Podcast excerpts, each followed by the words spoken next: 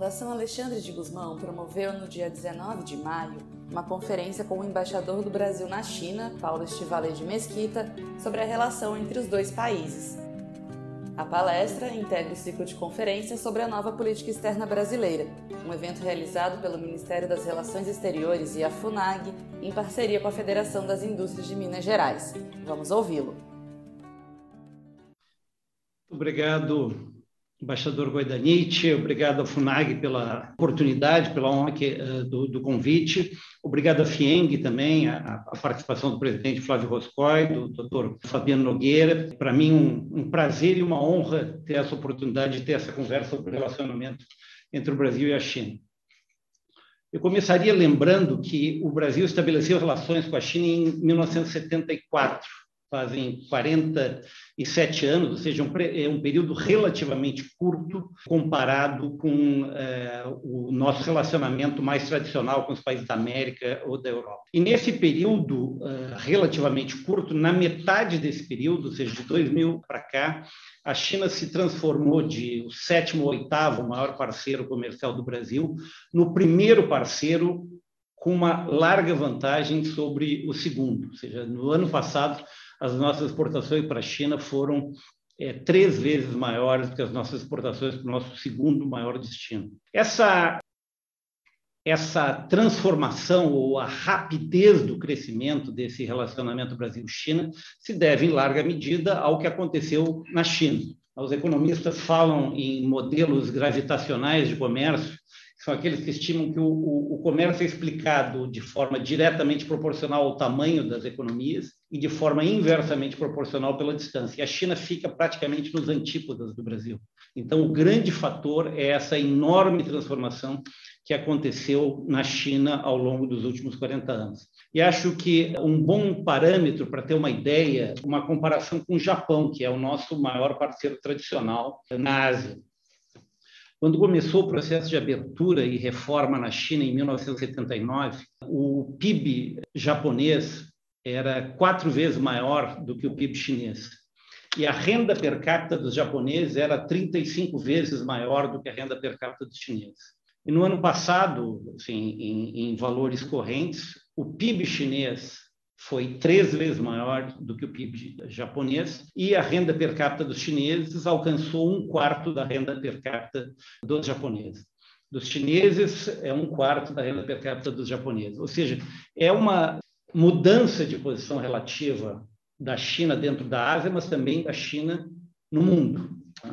A China já é, desde 2014, a maior economia mundial em uh, paridade de poder de compra. E se estima que nos próximos cinco ou seis anos ela deva ser a maior economia mundial também em termos nominais. Uh, do ponto de vista do comércio, quando uh, pouco antes desse período de abertura e reforma, quando nós estabelecemos relações comerciais com a China, relações diplomáticas com a China, as exportações chinesas eram semelhantes às brasileiras. Uma participação de aproximadamente 1% no comércio mundial e, e era um comércio essencialmente baseado em commodities. No nosso caso, enfim, nós tivemos um, um crescimento uh, significativo do nosso comércio exterior, mas o da China foi uh, muito mais dinâmico. Em 2020, a China respondeu por quase 15% das exportações mundiais.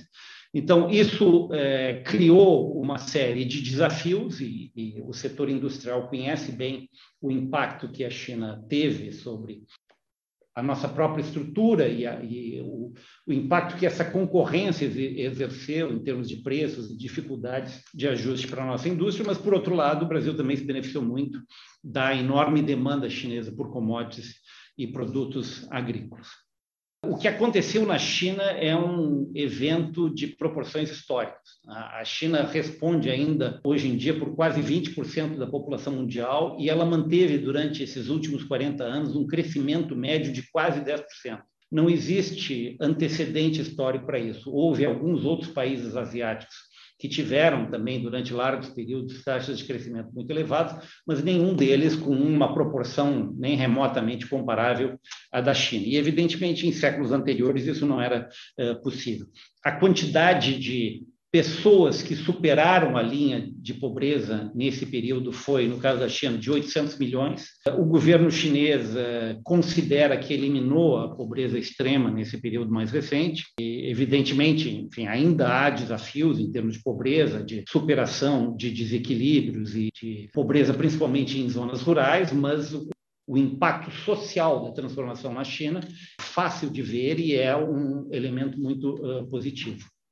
A China alcançou os Objetivos de Desenvolvimento do Milênio em 2015 e uh, ela mantém-se comprometida o objetivo de alcançar uma prosperidade média na próxima década e na, na década de 40. A China, o maior país do G20 a ter tido ela é uma das maiores economias, mas é a única grande economia do G20 a ter tido um crescimento razoável no ano passado, um crescimento da ordem de 2%, muito abaixo do que era a estimativa inicial, ou seja, a China também pagou um preço em função da pandemia, mas ainda assim, em função, em boa medida, das medidas de controle, eles conseguiram, ainda assim, alcançar um, um resultado bastante razoável, principalmente em comparação com o resto do mundo. Para esse ano, o FMI estima que o PIB chinês cresça 8,4%, que vai acabar quase compensando já o prejuízo que houve uh, no ano passado.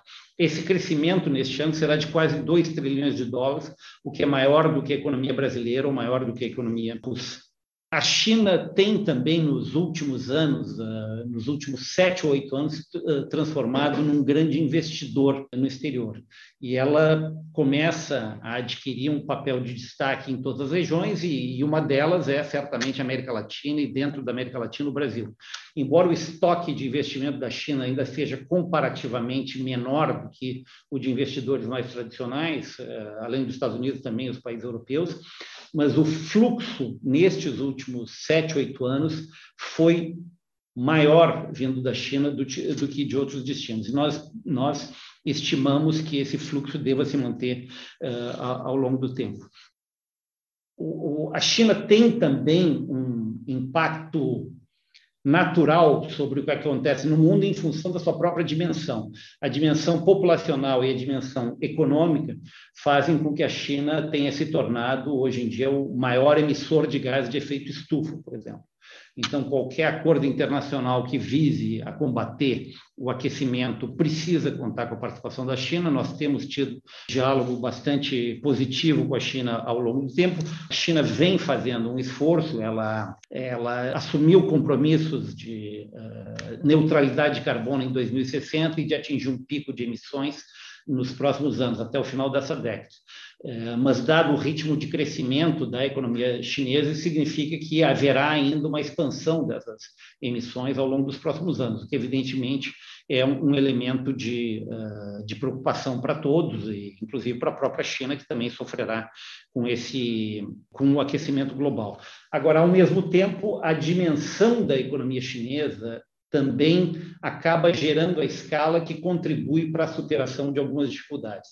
Então, no caso, a China se tornou um grande produtor de equipamentos de energia renovável, principalmente energia solar e energia eólica. E a escala do mercado chinês fez com que a escala de produção também tivesse levado a uma redução de preço do equipamento de geração de energia eólica e solar muito mais rápido do que qualquer estimativa que havia sido feita, mesmo em anos muito recentes. De tal forma que essas energias já são compatíveis com, em termos de, de custo de geração, com as energias fósseis tradicionais. Evidentemente, ainda haverá prazo para adaptação é, em função da necessidade de amortização e do, do, da capacidade já instalada para energias fósseis. Mas nos últimos anos, a China foi, de longe, o maior investidor e o país que mais instalou capacidade de geração de energias renováveis é, do mundo.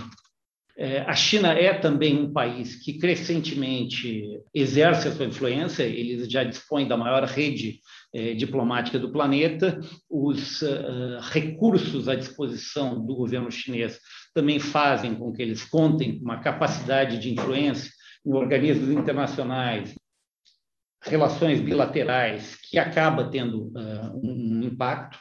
O impacto econômico da China também se sente em todo o planeta, assim como o Brasil passou por um processo de desindustrialização relativa para o qual contribuiu a concorrência chinesa, isso aconteceu também com todos uh, os outros países. Então, se a gente olha uh, nas Américas, do Alasca à Terra do Fogo, todos os países, sem exceção, independentemente da orientação de política comercial ou industrial, passaram por um, processo de primarização relativa da estrutura produtiva. Por outro lado, a China também exerceu um grande efeito sobre os preços dos produtos primários, que, aliás, é uma das razões pelas quais houve essa mudança uh, estrutural.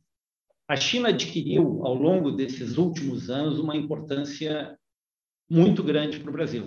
Tá? No ano 2000, as nossas exportações, o nosso comércio com a China era de pouco mais de 3 bilhões eh, de dólares, e no ano passado, e no, em 2019, ele superou os 100 bilhões de dólares. E esse comércio tem sido preponderantemente superavitário para o Brasil.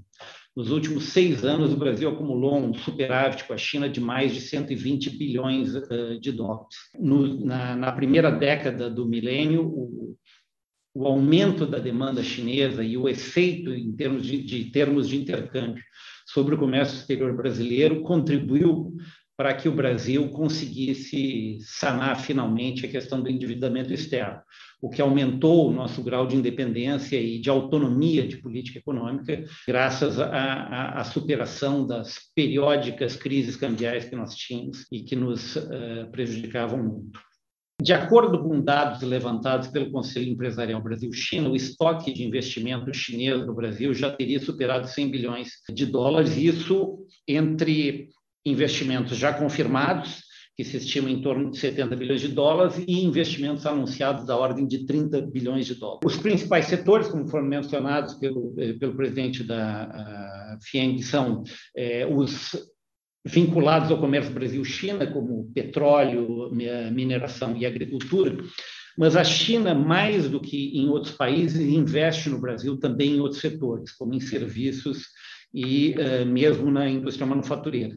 Então, uh, uh, os principais investimentos chineses em energia, as grandes empresas estatais de energia chinesas, detêm no Brasil quase a metade do seu portfólio de investimentos no exterior e eles estão presentes em todas as áreas, em geração, em transmissão e em distribuição. Grandes empresas de serviços, de transportes, de, de, comunicações também estão presentes, as empresas de informática também. E no caso de infraestrutura, eh, a China tem sido, há alguns anos, o maior investidor no mundo em projetos de uh, infraestrutura no exterior. Isso tem sido muito benéfico e eu tenho verificado cada vez mais que os projetos de infraestrutura elaborados pelo Brasil, eles cada vez apresentam uma qualidade maior em termos do conteúdo da, é, e do cálculo econômico desses projetos. Existe uma grande oferta de capitais na China para bons projetos de investimento e o Brasil tem captado esses recursos, sobretudo na forma de project finance, ou seja, os recursos são dedicados a projetos que geram eles mesmos o seu próprio retorno, o que nos, que nos poupa de certos riscos que aconteceram em alguns países, de investimentos que foram feitos com base mais talvez nos interesses das empresas vendedoras de serviços do que propriamente nas necessidades eventuais do país. Eu acho que esse é um modelo que tem funcionado adequadamente. Em alguns casos, é, quando é, esses investimentos não foram bem sucedidos, o ônus foi dos investidores, então isso não criou nenhum ônus para o Tesouro Nacional e nem criou nenhum problema diplomático para o Brasil, mas de qualquer forma, esses casos são claramente minoritários. São casos em que houve problemas de projeto ou eh, conjunturas econômicas eh, que não, não foram as mais eh, favoráveis. Mas, de maneira geral, os investidores chineses estão satisfeitos com a experiência que eles tiveram no Brasil ao longo dos últimos anos. Eles, eles veem o Brasil não apenas como um, um grande fornecedor confiável de matérias-primas e produtos agrícolas para a China, mas também como um mercado dinâmico, um mercado com grande potencial, um país com estabilidade e onde as empresas chinesas têm condições de eh, se expandir, aproveitando também as oportunidades do mercado interno e também como plataforma para integração com países da região. A China eh, é também eh, um parceiro de primeira grandeza em ciência e tecnologia. A nossa cooperação com os chineses nessa área remonta aos anos 80, quando nós lançamos o, programa CEBERS, que já construiu uma série de satélites de sensoriamento remoto. E no período mais recente, a China tem cada vez mais uh, se destacado na área científica.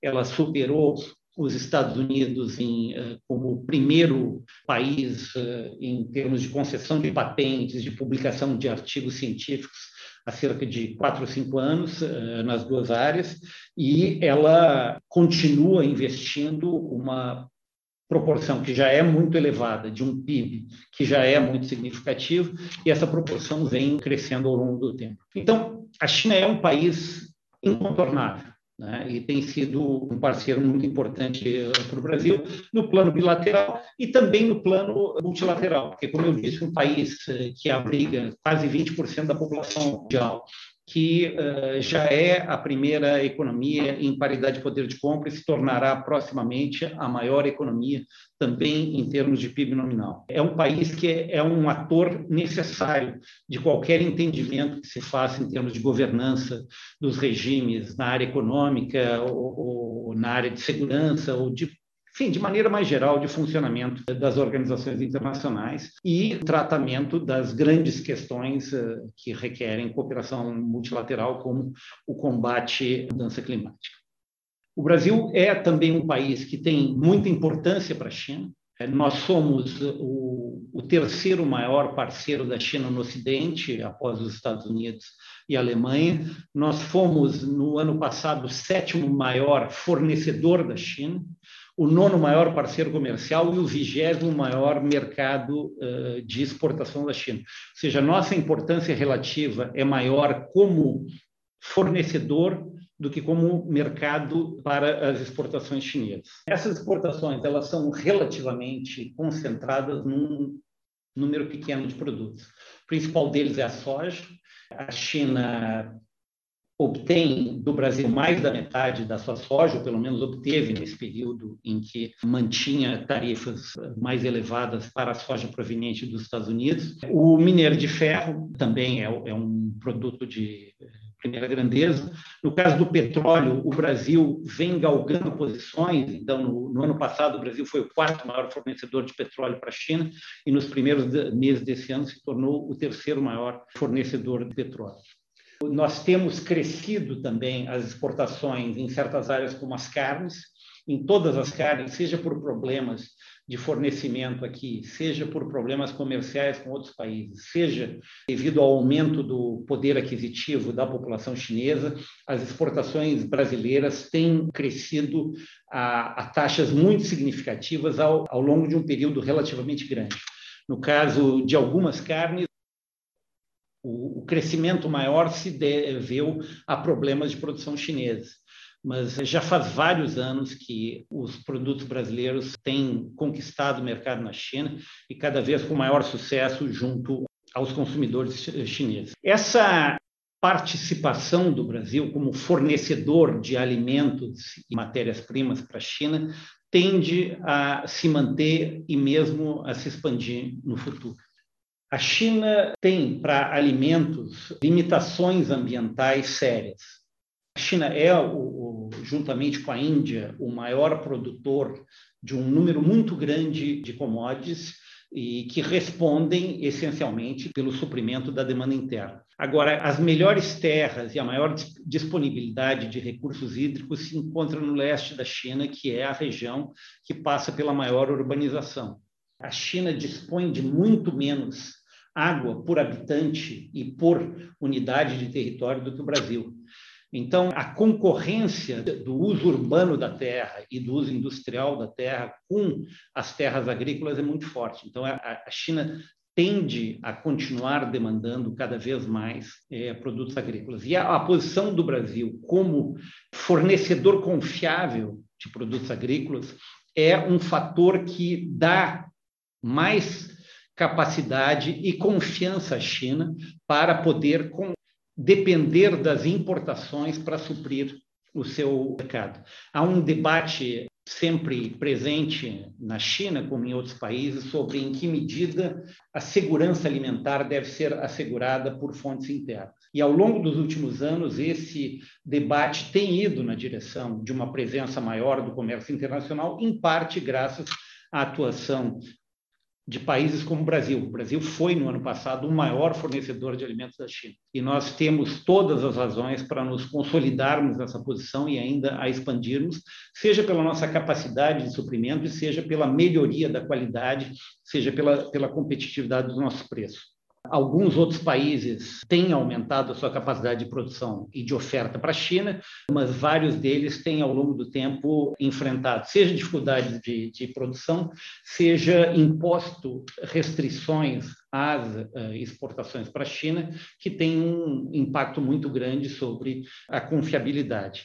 Essa questão da confiabilidade é, é, é, importante que ela seja ressaltada, porque no caso do Japão, por exemplo, eles têm um trauma, porque em 1973 os Estados Unidos impuseram um embargo que durou poucos dias no suprimento de soja, mas esse é um ponto que é reiteradamente mencionado pro, pelo Japão para destacar a importância da produção doméstica e a manutenção de altas barreiras às importações. Então, a confiabilidade como fornecedor de qualidade, capaz de aumentar a demanda nos momentos de necessidade, capaz de exercer um efeito de moderação nos preços no mercado em situações de tensão. E que mantém, que segue as regras e obedece os contratos é muito importante para a continuidade dessa, desse nosso uh, relacionamento.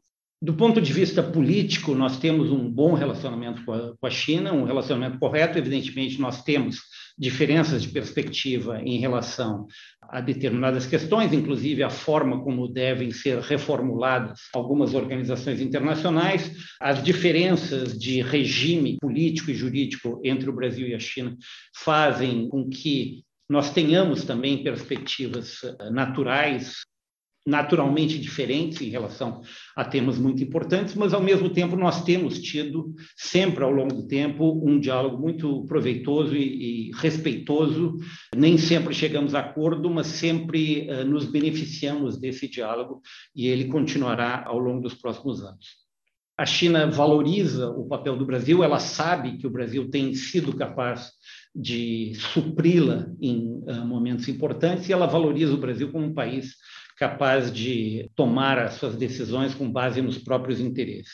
Eu faço aqui um parênteses para uh, me referir a algumas tendências recentes na economia chinesa e no, no, no próprio país que terão um impacto sobre o, o nosso relacionamento futuro. Então, a China uh, se encontra num momento de transição demográfica importante. O censo foi publicado recentemente, o censo de 2020 foi publicado há, há, poucas semanas, e ele mostra uma quase estabilização da população chinesa no nível de 1 bilhão e 400 milhões de pessoas e com uma tendência natural nos próximos anos à redução. As Nações Unidas estimam que a população chinesa poderia, no ano 2100, chegar a reduzir-se à metade. Isso, de um lado, coloca a questão de o que acontecerá com a demanda chinesa, e, por outro lado, coloca um desafio fiscal também para o próprio uh, governo chinês. Em termos de demanda, acho importante ressaltar o seguinte: essa transição, pelo menos no período inicial, ela será uh, gradual. Então, não, não, se espera uma redução rápida da população chinesa ao, ao, uh, nos próximos, pelo menos, 20 anos. Um outro elemento é que ainda existe uma grande parte da população engajada em atividades que ainda podem ser, eh, que não são as mais produtivas e que podem ainda ser direcionadas para atividades mais produtivas. Então, a agricultura chinesa ainda emprega uma parcela muito significativa da população e a tendência é que ao longo dos próximos anos essa essa proporção seja reduzida. Há uma tendência também a que continue a aumentar o poder aquisitivo da população chinesa. Então, esse efeito de estabilização da população com aumento do poder aquisitivo exercerá um efeito positivo sobre a demanda dos principais produtos que o Brasil exerce, eh, exporta para a China nesse momento e abre também um leque de possibilidades em relação à diversificação das nossas exportações.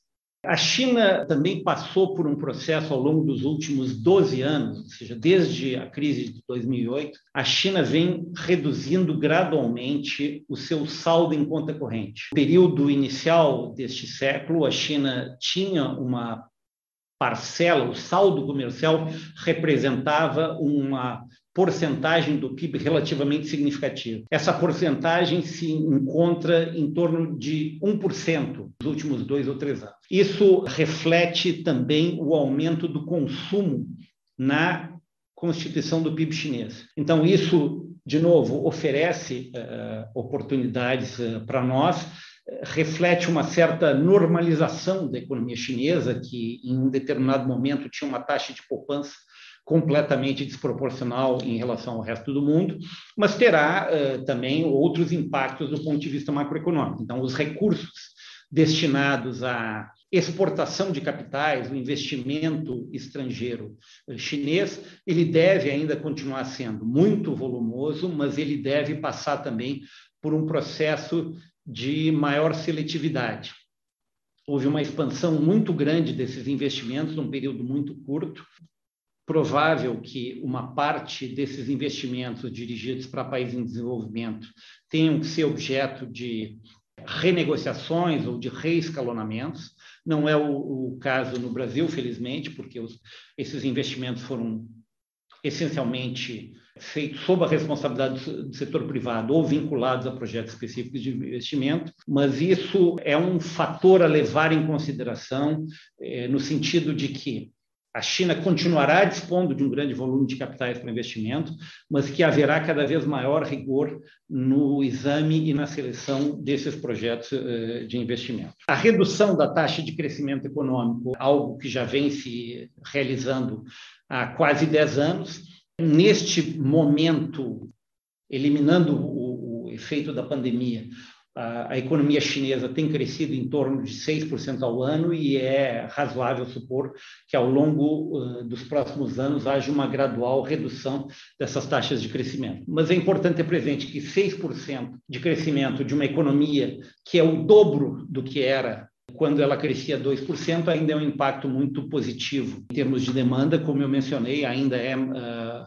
o volume adicional da economia chinesa ao longo do próximo ano será maior do que a própria dimensão da economia brasileira. A renda disponível do, do consumidor chinês dobrou nos últimos 10 anos e, em relação aos últimos 20 anos, ela se multiplicou por seis, o que cria toda uma nova demanda, um mercado consumidor para produtos de maior valor agregado que o Brasil deve certamente uh, ter presente. O papel do Estado na economia chinesa continua sendo muito forte, mas ele é concentrado em certos setores. Então, nesses, nesses setores, principalmente de alta tecnologia, e naqueles setores onde tem havido uma maior tensão e maior dificuldade para as empresas chinesas adquirirem tecnologia no exterior, tem havido um esforço excepcional uh, de investimento e de apoio por parte do, do governo chinês nós teremos que ver em que medida esse, uh, esses esforços serão bem sucedidos, mas os recursos direcionados à pesquisa e à ciência e tecnologia são certamente muito uh, significativos. Agora, de forma geral, a economia chinesa funciona baseado nos sinais de preço. Ela é uma economia muito competitiva. Ainda existem, é verdade, uma um número de subsídios cruzados ou de formas de apoio que nem sempre são fáceis uh, de identificar e averiguar. E essas são questões que precisam ser discutidas, uh, evidentemente, com o governo chinês. Elas são um elemento importante de uma eventual reformulação que venha a ser feita de regras multilaterais de comércio. Há sempre um, um grande número de, de iniciativas em curso. Uma que merece atenção da nossa parte é o esforço do Banco Central Chinês em desenvolver o, yuan digital, que talvez seja a primeira moeda digital de um grande banco central eh, nos próximos anos. É, há muita discussão sobre isso, como em outros casos o governo chinês tende a fazer a adoção de forma experimental, então eles começam a aplicar em determinados setores ou em determinadas áreas geográficas, experimentar, identificar dificuldades e fazer eh, correções ao longo do tempo. Quais serão as oportunidades ou, eventualmente, o, o, o, que isso representa para o comércio exterior brasileiro ou até para investimentos é, é algo uh, que ainda requer mais avaliação, mas merece um acompanhamento atento, não só por parte do governo brasileiro, mas também por parte do setor privado. Agora, talvez o, o em termos de desenvolvimentos recentes e perspectivas para o futuro, uh, um ponto fundamental a uh, considerar é a ideia ou, ou as estimativas que são feitas pelas grandes instituições financeiras de que a China continuará a responder ao longo dos próximos anos por uma parcela muito significativa do crescimento da economia mundial e do crescimento da demanda. Ou seja, o, o, o papel de preeminência que a China tem no comércio exterior brasileiro deverá uh, continuar, uh, se nós virmos isso como uma oportunidade. E cabe a nós, evidentemente, fazer um esforço também para que nós aproveitemos as oportunidades oferecidas, não apenas naquelas áreas tradicionais, onde nós já temos uma, uma presença muito marcante, mas também em matéria de, é, de diversificação das nossas exportações. O relacionamento político entre os dois países é, é, é correto, nós temos um relacionamento que é abrangente, nós dispomos dos mecanismos institucionais e políticos para contatos regulares, tanto em alto nível, como no, no caso da Comissão Sino Brasileira de Alto Nível, a COSBAN, que se realizou pela última vez em 2019. Nós uh, esperamos poder realizar uma nova sessão da COSBAN uh, neste ano, vinculado a COSBAN a uma série de uh, órgãos temáticos que oferece oportunidade para que as agências e os ministérios dos dois países discutam é, oportunidades, busquem eliminar entraves à expansão uh, da cooperação. Esse relacionamento abrange todas as áreas. Agora, é claro que uh, o carro-chefe do relacionamento bilateral tem sido a área econômica e, e, e comercial. Uh, nós uh, estamos agora em curso de revisar os planos de trabalho que nós temos. Nós temos um, uh, um plano de ação conjunta 2015-2021 e um plano decenal de cooperação 2012-2021. Esse é o momento para que cada um dos governos uh, faça uma reflexão própria sobre o que, uh, o que foi realizado ao longo desse, desse, período, quais são as áreas mais promissoras e aquilo uh, a que se deve dedicar atenção para eliminar entraves e uh, atingir o pleno potencial da, da cooperação uh, dos dois países. Nesse momento, uh, nós estamos em, em, discussão dentro do governo brasileiro, as agências do governo chinês estão fazendo a mesma coisa, e ao longo das próximas semanas e meses, nós engajaremos bilateralmente também para uh, que isso se concretize no curso, no decurso deste, deste ano. Eh, a China eh, também tem dado muita atenção à diplomacia subnacional, e é, é importante mencionar aqui que as províncias chinesas eh, têm sido cada vez mais ativas na aproximação com entidades subnacionais de outros países. No, no caso de Minas Gerais, a província de Jiangsu tem um acordo uh, de irmanamento desde 1996 e eles, inclusive, fizeram uma doação de máscaras ao governo de Minas Gerais uh, no ano passado. É, a XCMG, que é uma das maiores produtoras de equipamento pesado de construção do mundo, instalou uma fábrica em Pouso Alegre é, em 2014. E, apesar de ter coincidido praticamente com o início de uma recessão muito grande na economia brasileira, a empresa eh, está feliz com os resultados alcançados até esse momento e ela mantém um comprometimento com a presença eh, em Minas Gerais e, e a partir de Minas Gerais para o relacionamento com o Brasil e com a América Latina. E ela tem, inclusive, planos de transformar essa uh, essa planta que eles têm em Pouso Alegre em uma zona industrial para a qual elas também contribuirão eh, com a atração de outros investimentos chineses. Me parece importante que haja um envolvimento da FIENG para buscar também atrair aquelas empresas que eh, também tragam maior potencial de contribuição para o desenvolvimento eh, de Minas Gerais. Como foi mencionado na introdução, eh, Minas Gerais mantém um comércio que é superavitário com a China. As exportações do ano passado foram 10 bilhões e importações de apenas, segundo os nossos registros, de apenas 1 bilhão e meio, ou seja, um grande uh, superávit de Minas Gerais com, no comércio bilateral com a China. A pandemia, evidentemente, trouxe uma série de dificuldades, os contatos foram mais restritos, mas uh, nós uh, esperamos que, em primeiro lugar, uh, continuar contando com a, a, a, colaboração da China no combate à pandemia. A China é o maior fornecedor de vacinas e insumos farmacêuticos ativos para o Brasil até o momento. Essa experiência, nós esperamos que possa se reverter em uma mais estreita colaboração entre instituições de pesquisa e entre indústrias dos dois países, para que nós estejamos melhor eh, preparados eh, para enfrentar eventuais novos desafios no futuro. E nos contatos mantidos aqui com o governo, com as empresas chinesas, eu vejo uma grande, eh, uma grande disposição e um grande interesse no estreitamento desse relacionamento com o Brasil.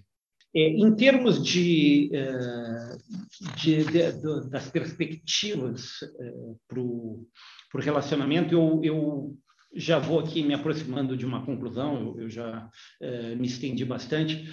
Eu diria que eu, eu gostaria de reiterar que a China continua e continuará a ser uma fonte potencial de investimentos muito vultosos para o Brasil, tanto por parte de empresas que buscarão as oportunidades brasileiras, como também como parceiro em projetos de investimento em infraestrutura.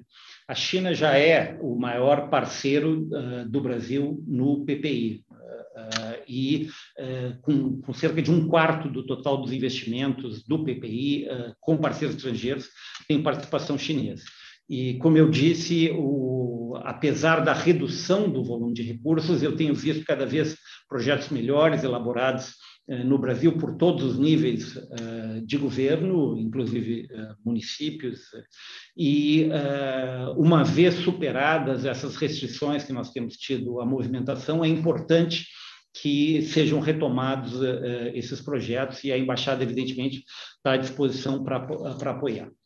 Do ponto de vista do comércio, esse grande volume de soja, de celulose, de minério de ferro, de petróleo, de carne, de alguns outros produtos agrícolas, ele tende a se manter e mesmo a se expandir em função da demanda chinesa, devido à melhoria do, do poder, o aumento do poder aquisitivo do povo chinês, às restrições ambientais, é, a continuidade do crescimento da economia chinesa, a demanda por esses produtos continuará aquecida.